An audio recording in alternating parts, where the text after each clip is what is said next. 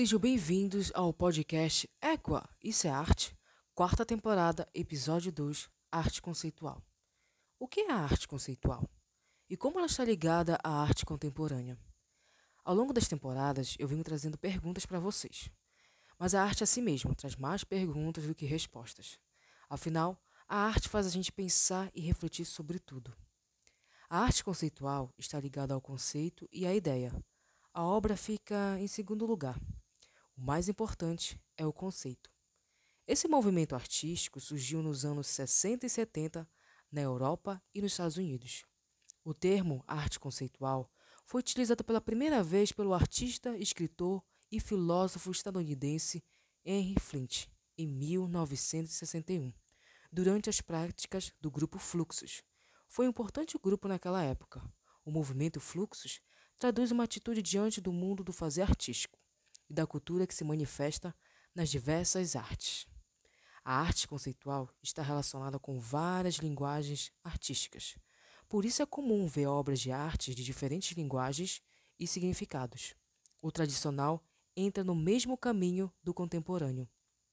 Apesar de vivenciarmos a arte contemporânea, não podemos esquecer que ela ainda está ligada à arte clássica e à moderna. E como havia falado, é comum ver obras de artistas que têm referências de movimentos artísticos. As principais características da arte conceitual são a valorização do conceito e da ideia da obra de arte, que se tornaram mais importantes do que o objeto, e sua representação física, e o uso de várias linguagens artísticas, como performance, instalações, vídeos, textos, fotografias, entre outras. Vamos falar dos artistas conceituais? Selecionei dois artistas, cada um com obras diferentes, mas tem uma coisa em comum entre eles: o conceito da obra. Se preparem, porque tem uma obra que te faz pensar muito e a outra te faz pensar se realmente aquilo é uma obra de arte. Lembrando que chegamos ao dos pontos mais importantes da história da arte, a arte contemporânea, conhecida como a arte que poucas pessoas compreendem e causadora das polêmicas. Nosso primeiro artista traz uma ideia inusitada. Estou falando do artista Joseph Conrad o autor da obra enigmática e reflexiva. A obra se chama Uma e Três Cadeiras de 1965. As peças consistem em uma cadeira, uma fotografia da cadeira e uma definição ampliada do dicionário da palavra cadeira. E nesse trabalho do Joseph, o artista retrata um objeto comum do nosso cotidiano, a cadeira. Mas afinal, por que sua obra eram sobre essas cadeiras? O que significa tudo isso? Eu devo confessar a vocês, meus ouvintes, que a arte conceitual foi uma pedra no meu caminho durante a faculdade, principalmente as obras de arte. Eu tive dificuldade de compreender, mas ao longo do tempo estudando arte, eu comecei a entender mais a arte conceitual. Ela não é difícil, ela só faz a gente pensar mais. Assim como o mictório do artista Marcel Duchamp, Joseph traz para a galeria um objeto, uma fotografia, e um texto sobre o significado da cadeira para a exposição, trazendo questionamentos e reflexões para o público. Né? A cadeira tem um significado. Mas para o artista, qual o seu significado? E para o público que está vendo a obra, qual o significado da obra para eles? Duchamp trouxe seus ready-made, que fez o mundo da arte sair da zona de conforto. Quando ele trouxe o mictório para a exposição, os pensamentos das pessoas eram achar que aquilo era uma loucura, ou dizer que aquilo não era uma obra de arte. Mas se olharmos atentamente para essa obra, Duchamp traz um novo significado para este objeto. Apesar de ser uma obra estranha, o artista faz as pessoas saírem da sua zona de conforto e pensarem realmente sobre o conceito da obra de arte. O Joseph trabalha em sua obra o conceito e também a filosofia. Sua obra está ligada com as ideias do filósofo Platão, o mundo das ideias. No mundo das ideias existem todas as ideias primordiais, sendo que essas ideias são perfeitas e eternas. Uma cadeira, por exemplo, pode mudar o formato, redonda, quadrada, três ou quatro pés. Mas a ideia da cadeira sempre será a mesma: um objeto para sentar. Só podemos alcançar essa realidade por meio da nossa razão. Ou seja, as cadeiras do nosso querido Joseph, né, ela tem vários significados, assim como o mictório do Duchamp. Quando eles trazem esses objetos tão comuns no nosso dia a dia para dentro de uma galeria, eles trazem com um objetivo, um novo conceito, uma nova ideia, novos significados. Então, nós, como público, temos que pensar mais um pouco o que realmente eles querem dizer através dessas obras. Eu sei que são estranhas, eu sei que são difíceis né, de deduzir, de tirar nossas próprias conclusões, mas isso que faz a arte, né? Faz a gente pensar mais sobre o assunto, sobre a obra e até mesmo sobre o conceito que o artista quis passar através do seu trabalho.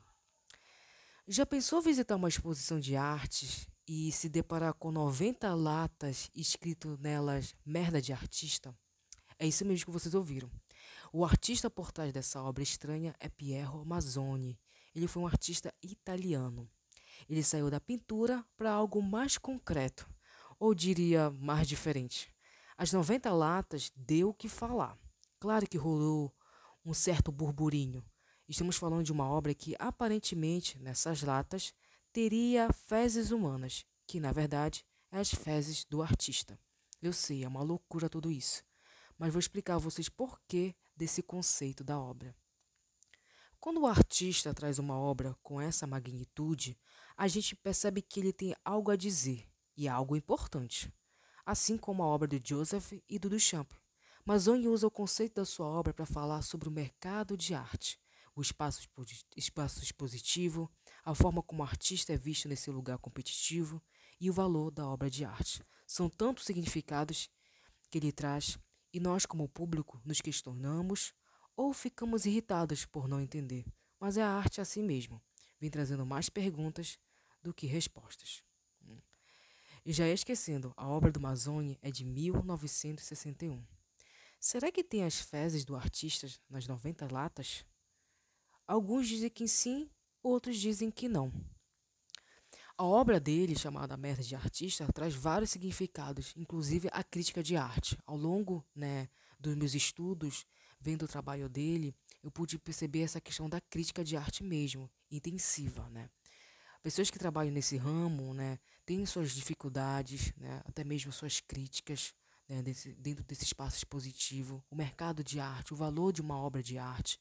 Então ele traz um conceito bem interessante para chamar a atenção do público e principalmente dos críticos de arte. Né. Apesar dessa ideia dele ser um pouco diferente e inovadora, ele traz uma certa polêmica, né? Afinal, dentro da lata tem ou não tem fezes do artista? Né? Um Pierre Mazzoni é, faleceu faz bastante tempo, mas ele nunca revelou se tinha ou não tinha é, fezes é, humana dentro dessas latinhas. A arte conceitual é uma reflexão. O artista te faz pensar. A arte não é direta, ela é indireta. Ela te faz pensar de várias formas. Algumas pessoas conseguem compreendê-la, outras não. Nós pensamos pouco sobre tudo. A arte faz parte desse todo. Queremos respostas imediatas, mas não ousamos pensar mais. Mas a arte faz pensar o profundo o infinito de possibilidades. Tente pensar mais. Ousem a pensar mais. A arte faz parte de todo ser humano. A arte conceitual é ousada e reflexiva. Eu tenho uma mensagem aos meus ouvintes do podcast Égua e é Arte. Primeiramente, peço desculpa para vocês. Ao longo né, desses meses, eu não lancei episódios. Eu só lancei, só lancei o primeiro episódio da quarta temporada, que foi sobre a pop art. Meu tempo estava muito corrido durante esses meses. Como eu já havia falado, eu tenho outras tarefas externas, né, fora praticamente do podcast. Então, eu dou uma atenção maior para essas tarefas. Claro que eu não esqueci do podcast. O podcast está sempre comigo e eu estou sempre divulgando ele. Eu sempre estou, de certa forma, dentro da rede social, que é no Instagram, né? Arroba podcast Ego e Arte. Sempre estou é, publicando post, é, vídeos, tudo sobre arte. Então, realmente peço desculpa a vocês, aos meus ouvintes, pela essa demora dos episódios, né? Porque o meu tempo estava corrido mesmo. Agora que eu estou com o tempo mais leve, eu vou dedicar ah, os episódios do podcast Ego e Arte. E fiquem ligados no Instagram do podcast Ego e Arte, que é de vez em quando eu estou soltando alguns posts sobre arte, sobre eventos e também sobre exposições. Até o próximo episódio.